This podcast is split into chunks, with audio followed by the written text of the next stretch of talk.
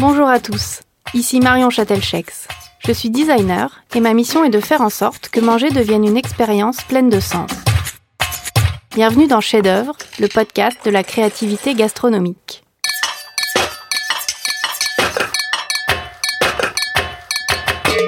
Dans chaque épisode, je dialogue avec un chef ou un artisan des métiers de bouche sur sa relation à la création afin de décortiquer son processus de recherche et de comprendre par quel biais il propose une expérience unique à ses clients. La cuisine est souvent décrite comme l'art de rendre l'éphémère inoubliable. À travers ces échanges, je souhaite mettre en lumière les bonnes idées et les démarches créatives variées autour de tout ce qui se mange ou se boit pour venir titiller nos sens. Bonne écoute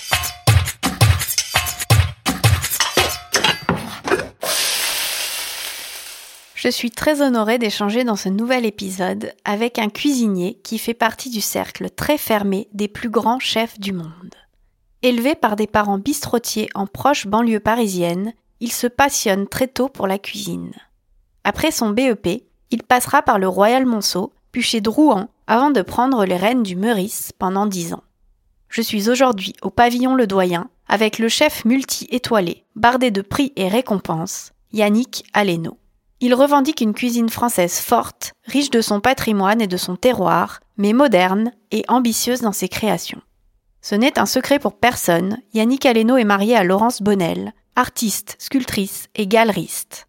Nous allons découvrir plus en détail quelle place a l'art dans sa vie et dans sa cuisine. Donc bonjour Yannick. Bonjour. Je vous ai écouté en février 2019 à la conférence Maison et Objets dont la thématique était le beau et le bon. Alors j'ai relevé une petite phrase qui était ⁇ Je me nourris des artistes et de mes rencontres avec eux et aussi avec les architectes avec lesquels vous travaillez dans vos, vos différents établissements.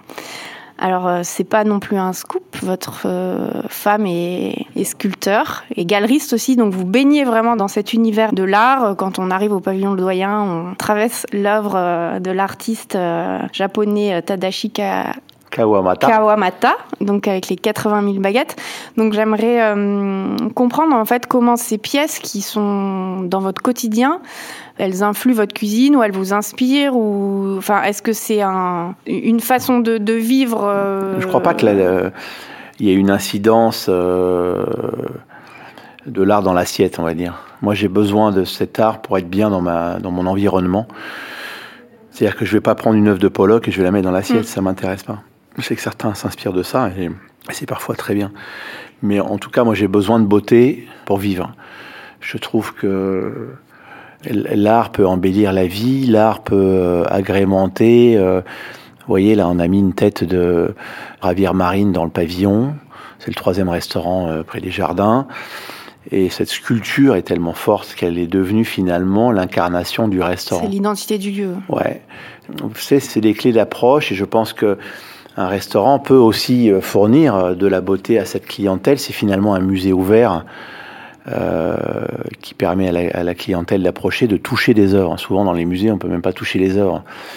Et dans un restaurant, il n'y a pas de problème. On peut, on peut toucher euh, l'œuvre de, de, Kawamata, on peut effleurer euh, l'œuvre de David Almedge ou encore le mur de céramique de William Coggin. Donc c'est hyper important d'avoir l'occasion de, cette beauté. Quand on est parisien comme je le suis, il suffit de lever la tête pour s'apercevoir que l'art est partout.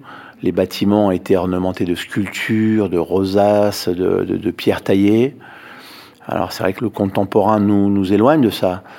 Mais en tout cas, euh, c'est comme ça que j'entends faire vivre l'art dans, le pavillon Le Doyen, c'est-à-dire que l'art est, quelque chose qui vient agrémenter l'architecture. Et vous faites aussi, bah, du coup, une euh, mise en relation aussi du plus ancien et du contemporain. Il y a un vrai dialogue puisqu'on est dans un lieu aussi qui est historique et vous continuez de le faire vivre en y apportant des pièces euh, du coup modernes. Ouais, après il faut faire attention dans cette cohérence. Quand j'ai demandé à Olivier Masmonteil s'il voulait dessiner le plafond de 35 mètres carrés sur l'escalier central, euh, je lui ai dit, la, salle a été peinte par Galland euh, en 1840. Imaginons qu'il ait laissé des, pinceaux, euh, de la peinture qu'il ait oublié dans un coin. Et puis finalement, il t'aurait même laissé un petit mot en disant il faut que tu finisses le boulot. Voilà. et Olivier a collecté les papillons présents dans la salle, les a rangés et a amené cette, cette modernité avec les lignes d'horizon. C'est un très très belle œuvre. D'ailleurs, j'aimerais la faire classer cette œuvre pour que personne un jour vienne mettre un coup de blanc là-dessus. C'est un cadeau que j'ai fait pour les 225 ans du bâtiment. Voilà, non, c'est fabuleux et, euh, j'essaie d'attirer l'attention sur les gens, de regarder ce, ce beau et là, les yeux. Donc c'est vrai qu'il faut être aussi euh, très très ouvert, euh, regarder son environnement, sentir, etc. Et l'art, c'est aussi ça. Hein. Bah c'est ça. Et, et, après, voilà, quand je dis qu'effectivement, euh, on s'inspire de l'art et de tout ce qu'on a autour de soi pour créer, euh, comme vous dites, c'est pas forcément euh, prendre un Pollock ou un tableau, un Matisse qui nous plaît et le reproduire dans l'assiette, mais c'est quand même avoir aussi cette curiosité d'ouvrir les yeux sur tout ce qui nous entoure. Et je pense quand même malgré tout que ça vous, enfin, ça vous nourrit et ça doit se retransposer dans l'assiette, alors d'une façon ou d'une autre, sans forcément que ce soit euh, une juxtaposition vraiment évidente voilà, vous, vous, avez ce sens quand même de l'esthétique qui est nourri, je pense, par cette curiosité que vous avez. Euh, l'esthétique, ça s'apprend. Hein. Euh, c'est une culture, c'est comme l'art, c'est une culture. Vous savez, je crois qu'il faut, on a la chance vraiment en France de pouvoir profiter des musées, de, l'art est très accessible en France, il faut le rappeler. Je crois qu'il faut aussi inciter euh, les jeunes, même si parfois on comprend pas, et je comprends, on a eu 15 ans, hein, ça peut faire rigoler parfois, mais peu importe en fait. il faut laisser ces émotions bah, ça remplit quelque chose quelque part et un jour ça ressort. Je suis d'accord. Moi, j'ai toujours, je suis comme une éponge en fait. Euh, je sais jamais à quel moment les choses que j'ai emmagasinées vont ressortir. Le principal, c'est d'être au contact de ces choses-là. On ne sait pas ce que ça deviendra, mais, on les a je, vues. Je suis assez d'accord. Donc, c'est des goûts personnels. Hein. Il y en a qui sont pas du tout sensibles à cela et ça n'intéresse pas. Euh.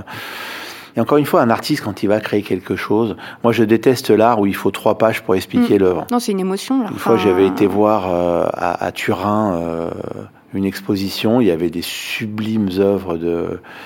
Euh, des œuvres de Pennon sublimissimes, et puis à côté de ça, il y a un mec qui a foutu un jean par terre. Enfin, moi, ça, c'est tout ce que je déteste dans l'art je peux comprendre, hein, c'est une expression, un truc, un machin, un message. Je... Bah, il y a un message, mais disons que c'est n'est pas une émotion. Euh... Bien sûr, il y a un message. Moi, j'aime me retrouver face à un tableau et me que ça me provoque quelque chose. Je suis assez d'accord avec vous. Le message, s'il doit s'accompagner de quatre feuilles d'explication, ça, ça c'est pas. Pour moi, en tout cas, c'est pas ma sensibilité. C'est pas comme ça. Je vois là et je passe mon chemin. Et encore une fois, je, je, je discute pas le. il en faut pour tous les goûts. C'est il en faut pour tout le monde. Enfin, moi, mon jean, je le mets tous les matins au pied de mon lit, donc euh, j'arrive à faire ça tous les jours. Euh, j'aimerais bien avoir un petit Pennon à la maison. Hein. Oui, là effectivement, on, admire plus entre guillemets le en travail. Ce moment, euh, il y a beaucoup euh, de jeunes artistes africains. Moi, je me suis, j'ai un, tableau d'Aboudia à la maison. Je trouve que l'art n'est pas forcément quelque chose d'hyper inaccessible. Alors évidemment, il y a les stars, hein. et puis évidemment, il y a des jeunes artistes français aussi, parce que moi, je trouve franchement parfois dommage que les institutions françaises ne valorisent pas euh, les, artistes français. On a des gens de grand talent. Ici, on a mis un Jeff Koons, les Tulipes, mais je pense que pour créer un équilibre, euh, vous allez aux Tuileries, il y a James Lee Byers. Euh, moi, j'aimerais voir un Français au milieu de tout ça. Parce que c'est aussi tenir la mémoire de la France vivante. Et je pense que les responsables ont aussi un devoir de et, je pense que les, Français sont pas suffisamment euh, bien représentés par nos institutions. Autant je défends la cuisine française, autant il faut aussi défendre les artistes français parce qu'il y a beaucoup de gens qui ont des, très belles choses à dire. Vraiment. S'il vous plaît, mettez-nous une sculpture française euh, magnifique à côté de. Devant le pavillon. oui, s'il vous plaît. Bon. Vous m'entendez? On espère que le message sera entendu. Donc l'art, euh, c'est pas forcément quelque chose qui inspire directement votre cuisine, mais bon, ça vous nourrit quand même au quotidien et vous êtes dans un, environnement qui est propice à la création. Vous êtes célèbre pour avoir créé plus de 300 recettes par an à l'époque du Meurice. Alors bon, je sais pas si, enfin, je sais pas si célèbre est le bon mot, mais en tout cas, vous avez une, une force créative qui est quand même euh, bah, assez importante. Le, et c'est le Meurice a été euh, une époque où je faisais de l'interprétation de la cuisine, la nouvelle cuisine. C'est-à-dire j'ai été éduqué euh, par euh, un certain mouvement qu'on a appelé la nouvelle cuisine, c'est-à-dire que euh, avec un mécanisme de construction d'assiettes particulier.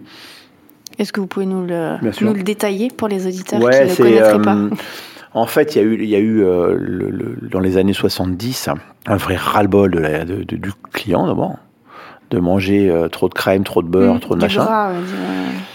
Du riche. Il y a eu euh, des bêtises de dites, notamment par Goemio qui avait dit euh, les sauces, tu arrêteras de faire, euh, les fermentations, tu t'arrêteras, etc., etc. Donc, on y revient quand même. Hein. Ouais, ouais. Bah, enfin, voilà. Hein, on y revient fort d'ailleurs, et ça veut dire que tout dans, dans, ces paroles, tout n'est pas forcément. Mais c'est comme ça. C'est la vie est un balancier. C'est des modes, hein. Oui. Et puis, euh, donc ça a inscrit cette nouvelle cuisine. Et cette nouvelle cuisine, elle était basée sur une quasi proposition de monoproduits. Forcément, ce qu'on avait perdu les sauces, et les sauces euh, sont un liant extraordinaire. Un révélateur de goût. Donc il fallait inventer des sauces modernes. Donc moi j'ai travaillé, je suis un acharné de travail, donc j'ai travaillé beaucoup, beaucoup, beaucoup, beaucoup. Et puis j'avais fait le tour de la question. Je faisais toujours les mêmes constructions d'assiettes. Et je me fatiguais, quoi. À tel point que quand j'allais voir la clientèle, j'avais l'impression de leur mentir. Et pourtant, euh, aujourd'hui, je rencontre des gens qui me disent Vous vous rendez pas compte, c'était formidable, on a fait les meilleurs dîners de notre vie, etc. Mais moi, je pense que c'est là où je peux, euh, sans prétention aucune, me rapprocher des artistes. C'est-à-dire qu'on a une sensibilité sans filtre par rapport aux éléments. Et donc on souffre quand on est euh, dans cet état-là. Je sais, moi je suis avec une artiste, euh, quand euh, elle souffre de beaucoup plus que les autres, quand elle, euh, les environnements comme aujourd'hui arrivent, comme, etc. Les artistes sont très très très, sensibles. Hein. Donc je souffrais d'aller voir les gens, leur demander si tout allait bien.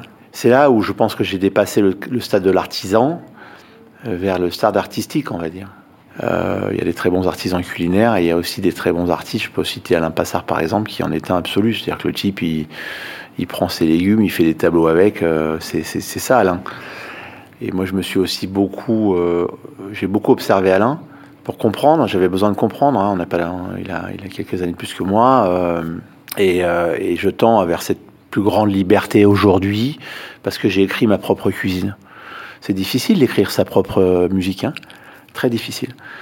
Donc j'ai eu la chance de, grâce à ce travail, grâce à ma compréhension, grâce à mes rencontres, grâce aux artistes que je côtoie, grâce à tout ça, de créer ma propre écriture culinaire.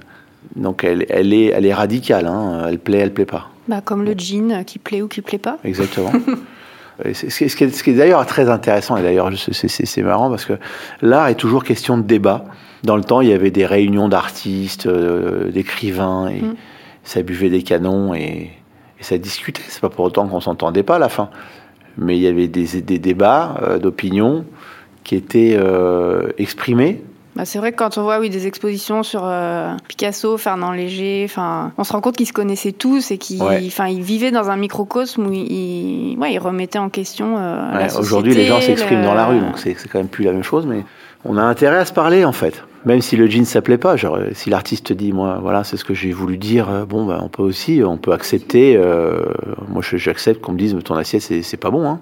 Mais t'es arrivé, hein. C'est pas pour autant que je veux à la personne qui me juge. Hein. Euh, non, mais c'est vrai, hein, parfois. Au contraire, moi je trouve que c'est bien. Bah c'est constructif aussi, moi je trouve, d'avoir euh, un retour euh, qui n'est pas forcément. Ouais, du lèche ouais. Voilà, euh, c'est super, c'est génial. Bon, non, mais voilà. Ça fait plaisir, mais ça aide pas forcément aussi à avancer et à progresser. les gens, quand, quand, vous avez créé une émotion, vous le ressentez. Vraiment. Mm. Encore une fois, on a un métier qui est hyper humain, donc il y a des jours on est moins bien que d'autres, c'est comme ça, c'est la vie. Hein. Puis encore une fois, on sauve pas des vies, donc ça reste un truc assez léger assez léger. Donc euh, moi, euh, voilà, j'ai beaucoup de chance de faire ce métier. Et d'inventer euh, votre cuisine au quotidien. Ouais, ça a été un. Vous savez, encore une fois, j'ai changé un vocabulaire tout simplement. L'être humain est fait, est fait d'une certaine façon. Ça, ça, un truc qu'on changera pas, c'est immuable, etc. Et quand on regarde l'évolution humaine, en fait, c'est là aussi on peut faire un parallèle avec l'art contemporain, hein, ou l'art, ou l'art tout court, pardon. Il y a une frise qui suit euh, les, hauts et les bas de la société. Et, il y a une frise parallèle, qui est la frise des sauces. C'est assez étonnant. Et donc, quand les nations sont grandes, ils font des grandes sauces. Quand il n'y a pas d'argent, ben, les sauces, euh, elles, diminuent. Elles diminuent. C'est drôle, hein Ça veut dire qu'on est capable de sacrifier euh, de la marchandise de qualité pour agrémenter son plat. Une certaine forme de générosité aussi qui se, du coup, qui se contraint. Pas du tout, non, non, non, Je crois que c'est de la gastronomie. La gastronomie, c'est c'est l'art ultime. Euh, Bria Savarin a écrit. Euh, euh, dans la physiologie du goût, euh, il y a un passage où le maître d'hôtel vient voir son patron en disant écoutez monsieur, je voudrais acheter huit jambons. vous n'y pensez pas, on est que trois ce soir. Il fait oui, mais j'arriverai à rendre l'essence de ces huit jambons dans une fiole de parfum. Et le mec, il a fait c'est bon, acheter. C'est ça la gastronomie. C'est l'ultime en fait. L'ultime de l'ultime. Donc c'est une, vraie culture. Hein. Euh, manger, c'est un acte. on parle encore une fois de gastronomie, on ne mm. parle pas de l'acte de se nourrir. Hein. Oui, manger, c'est différent de, la gastronomie. Euh, c'est connaître les vins, c'est apprécier les vins, c'est euh, aussi culturel, géographique. Donc euh, ça prend du temps et je crois qu'il n'y a pas tout, assez d'une vie pour comprendre, pour comprendre tout ce qu'il y a à comprendre pour arriver à un plat ultime avant de mourir. Moi, j'avais fait un truc un jour, s'appelait le, j'avais reproduit, j'avais été appliqué à faire le pot-au-feu de Dodin Bouffant. Et François Simon, euh, qui est un, journaliste culinaire extrêmement pointu, il m'avait fait un papier sur ce truc. Je vous assure, c'était surréaliste. J'arrive dans le bistrot Castiglione à côté du Meurice et il y avait trois journaux ouverts à la même page, en même temps, trois, trois clients qui lisaient mon article sur deux pages dans le Figaroscope, deux pages. Et il y avait marqué en haut le Meurice ascenseur pour l'échafaud. Moi, j'avais pas vu le film, je l'ai vu après, j'ai compris ce qu'il voulait dire.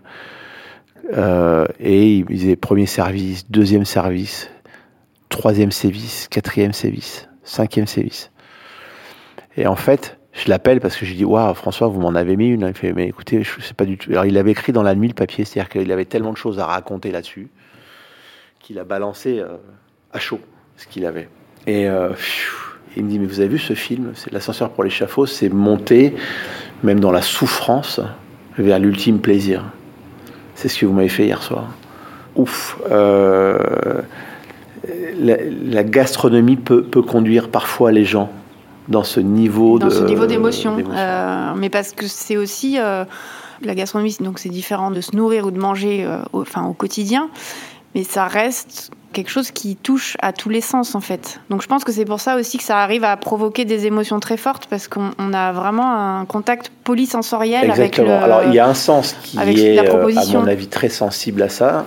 C'est comme un acte chirurgical si j'ose m'exprimer ainsi. C'est-à-dire qu'on introduit quelque chose dans son corps.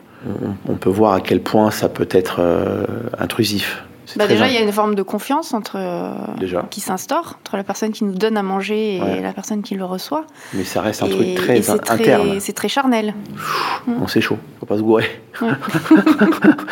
Mais c'est formidable. Après, si on voilà la, gastronomie, donc c'est quelque chose qui se déploie euh, tout autour euh, du plat et de l'assiette, qui est polysensoriel. Mais si on se concentre sur ce, enfin, y a, vous avez créé le magazine Yam en 2011. Vous êtes euh, qui n'est plus à moi, mais d'ailleurs. Voilà, qui n'est plus à vous, mais vous êtes encore connu et, reconnu pour ça. Qui était de, mettre en scène vraiment des assiettes de. C'était de la haute couture dans des assiettes très. non, c'est ce qu'on faisait au quotidien. Hein. Très dépouillé, voilà. Et c'était la, la, photo de. Donc c'était la, la, vraie photo de ce qu'on mangeait et on n'était pas dans une création d'image spécifique pour la photo. Je, vais peut-être un peu vous décevoir hein, parce que vous êtes. Euh, je peux y aller. Ah bah allez-y. Euh, vous êtes euh, dans, dans, le design culinaire, etc. Et je pense que c'est euh, c'est quelque chose d'hyper intéressant. Mais je dis toujours à mes chefs que le design, c'est le truc qui vient à la fin.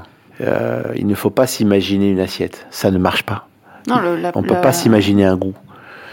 Il faut réussir à parler à l'élément. On parle d'une Saint-Jacques, mais une Saint-Jacques, c'est une Saint-Jacques, c'est pas une Saint-Jacques. Il faudrait presque lui donner un prénom, il faudrait presque lui donner une particularité, puisque son père ou sa mère ne sont pas euh, les, mêmes que la Saint-Jacques d'à côté. Euh, donc toute cette, toute cette, euh, une asperge, c'est pareil, le terroir exprimé, etc. Donc c'est pas une asperge. Oui, c'est l'asperge du jour. Enfin, ouais, et, chaque, produit a une, personnalité, à exprimer. Il faut mm. avoir, je crois, l'humilité de l'écouter. C'est-à-dire que Dieu, le Créateur, vous a fourni quelque chose d'exceptionnel. Et quand vous goûtez un oursin, il faut prendre le temps de voir cette particularité. Il faut prendre le temps de lui demander avec quoi il aimerait être marié. Euh, les jeunes chefs ont toujours le réflexe souvent de, d'imaginer euh, une assiette, de la dessiner. Sur le, papier. De la dessiner. Moi, je sais pas faire ça. Alors, il y en a qui ont beaucoup de talent pour cela, j'en sais rien. Je pas, moi, je suis pas là pour juger, mais puisque notre acte est de nourrir, on va revenir à Alain Passard. La semaine dernière, il a fait un foie gras persil. Et, j'ai discuté avec quelqu'un qui rigolait, mais c'est quoi cette merde euh. Et j'ai fait, t'as goûté? Il fait, ben non. Ah, mais je devrais aller goûter. Parce que moi, je l'ai appelé Alain. J'y suis allé dans l'après-midi dans sa cuisine, il m'a fait goûter. J'ai pris une claque. Oui, c'est pas l'apparente simplicité des choses qui Ouais. fait que c'est pas. Et on est loin euh, du design, on va dire. Vous voyez ce que je veux dire? Puisque là, de nourrir. euh, Ah bah le design parfois c'est savoir faire simple aussi. Non, non, mais bien sûr. Voilà. Mais je veux pas vous provoquer, hein, attention. hein. Je, je veux juste- je veux simplement dire que c'est des, c'est des trucs complémentaires, mais que le design ne doit pas intervenir trop tôt dans la création du, du- du plat. Non, non, mais même pas dans la création. Moi, je, enfin, je pense que le design, il intervient euh, sur toute l'expérience qu'on peut provoquer autour, justement, en sollicitant le corps dans son ensemble. Ouais. Euh, Mais Alain- mais Alain est dans son univers, par exemple. pas- Vous voyez ce que je veux dire Vous allez dans son restaurant. Euh, ça a été, le restaurant est fait par la Ligue dans les années Mm. 30. Les assiettes, elles sont blanches avec un liseré rouge. Et basta. Mm. Et, et moi, j'aime les belles choses. hein. J'aime la belle porcelaine. J'aime les beaux couverts. euh, j'aime, j'ai- j'aime le design. hein, euh. Mais moi, je pense que le design doit être au service de l'homme. Inventer des objets pour que les- les- les- le quotidien soit amélioré. Si c'est pour dessiner une assiette ou quand on pose les couverts, les couverts se retrouvent dans le fond de l'assiette, ça n'a aucun intérêt.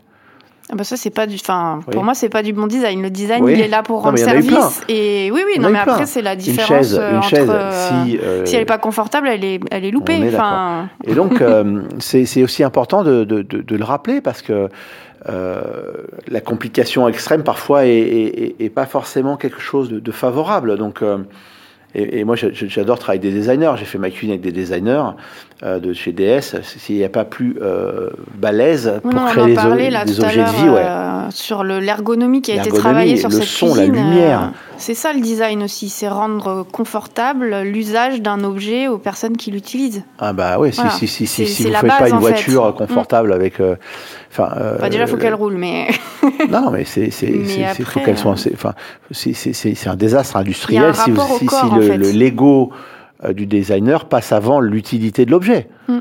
Après, il faut. Après, c'est après, on peut aussi s'amuser. Et là, dans ce cas-là, c'est une réflexion et on balance une réflexion et, et on s'amuse. Et là, et là, ça, ça- on crée, là, on rentre dans l'art du design. Du coup, j'ai j'ai vécu. euh, euh, des, des trucs avec des designers culinaires qui sont c'est- c'est c'est- c'est fou ce qui ou jusqu'où ils peuvent aller c'est quand même génial. Euh, une fois que ça devient euh, au quotidien dans le confort des gens là c'est là où il faut commencer à, à un joli menu un joli papier c'est hyper agréable une belle écriture lisible c'est fantastique euh, etc un beau couvert qu'on l'on tient etc Euh, ça je veux dire ça a une plus-value extraordinaire pour, le- pour la dégustation extraordinaire bah, c'est très peu, entre guillemets, euh, perceptible, mais ça change l'expérience complètement. c'est ça que je veux dire Mm. et ça demande une maturité et extraordinaire Et c'est le, bah, c'est- le sens du détail qui est, pour moi, très important, plus qu'un design ostentatoire où on va travailler sur la forme et, et au final peut-être avoir une Après, proposition qui prend le musée, dessus. euh, c'est un truc marrant. euh, la, la chaise à trois, à trois, à trois, à trois pieds. bon, moi j'ai fait l'expérience, je suis cassé la gueule. hein. Non mais on essaye. Non, mais de toute façon, voilà. Les grandes faut- inventions se sont faites grâce à ça aussi, hein, attention. hein. Mais euh, bon, euh, Tour Eiffel, a trois pieds, elle n'a pas trois pieds hein, dans le Michael. Et est-ce que vous avez, euh, je crois que vous n'avez pas de plat signature, mais est-ce que vous auriez une, une signature euh, qui peut être dans l'assiette où vous parliez tout à l'heure de la construction d'un vocabulaire? De goût de. Vous savez, les gens parlent euh, de modernité, euh, etc. Euh, En cuisine, en tout cas, en cuisine. Le seul truc que vous pouvez faire euh, changer pour, pour marquer les époques, c'est la sauce. Il n'y en a pas d'autre. C'est le, puisque on parle, moi je pense que la sauce est le verbe de la cuisine française. C'est le seul truc que vous pouvez faire euh, bouger. On peut, on peut parler de sauce au passé, on peut parler de sauce au présent et on parlera de sauce au futur. Regardez un chocolat. Chocolat, euh, on n'a pas inventé la fève de cacao. hein. La nature du produit, on ne la changera pas. En revanche, si vous travaillez et commencez à réfléchir à ce qui se passe dedans, vous avez inventé le chocolat moderne. C'est aussi simple que ça. Euh, moi, ce que j'ai fait sur les sauces, en tout cas, je pense que c'est quelque chose de complètement nouveau, parce que je n'avais jamais vécu ça avant. Pourtant, j'ai tourné ma bosse sur la planète. Euh, on a une écriture complètement nouvelle avec ça.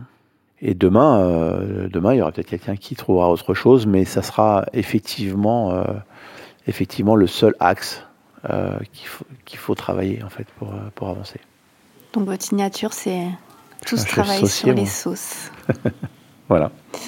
Eh ben, merci beaucoup. Merci à vous, Yannick ça m'a fait plaisir. Euh, donc pour goûter votre cuisine, c'est ici, donc Pavillon Le Doyen. Il y a trois adresses à découvrir. Quand Tout on arrive, fait. on a les trois typologies d'étoiles. 1, 2, 3. Voilà. Il y a une étoile Michelin au comptoir gastronomique qui s'appelle Pavillon. C'est notre dernier bébé, euh, né le 7 euh, novembre, 7 octobre, pardon, de l'année dernière. Un sushi bar comptoir qui s'appelle Abyss qui est tenu par Yasunari Okazaki, qui est un maître sushi, et on a eu deux étoiles cette année. Et puis en haut, le, le Graal, le Saint des Saints, qui est le, le pavillon Le Doyen, euh, à Paris, qui a trois étoiles au guide Michelin. Et puis après, si vous êtes dans le 7e, on a un tout petit bistrot hyper sympa qui s'appelle Alénothèque. Euh, pour les amateurs de vin, il y a 800 références de vin en cave. Euh, une cuisine euh, super sympa et un, lieu hyper décontracté. Et une galerie d'art. Une galerie d'art avec mon épouse qui se retrouve au-dessus. Voilà. Donc vous pouvez descendre, chercher votre bouteille, faire un bon déjeuner, puis aller voir quelques belles œuvres d'art euh, pour euh, compléter votre après-midi. Merci beaucoup. Merci à vous. Yannick Aleno dirige également le Cheval Blanc à Courchevel pendant les saisons d'hiver, son deuxième restaurant 3 étoiles au guide Michelin. Pour Yannick Aleno, ce que l'on peut qualifier d'art culinaire rime avec savoir-faire, excellence et recherche permanente de la pureté du goût.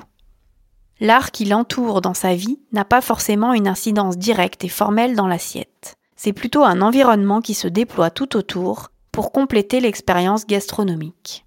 Les œuvres viennent poser le décor et nourrir l'esprit au sens large entre culture et pure esthétique.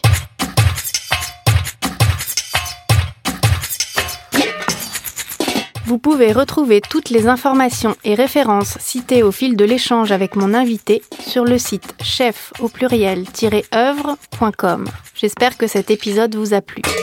Pour me soutenir dans ce projet dans lequel je me suis beaucoup investi, je vous invite à me laisser un petit commentaire encourageant sur iTunes, à me mettre un max d'étoiles pour tenter d'atteindre le niveau de tous mes invités cumulés, ou encore mieux, de partager l'info autour de vous. Vous pouvez aussi suivre les actualités du podcast, les invités à venir et mon travail de designer culinaire sur mon compte Instagram, at Marion Merci pour votre écoute et on se retrouve chaque premier et troisième vendredi du mois pour un nouvel épisode. À bientôt!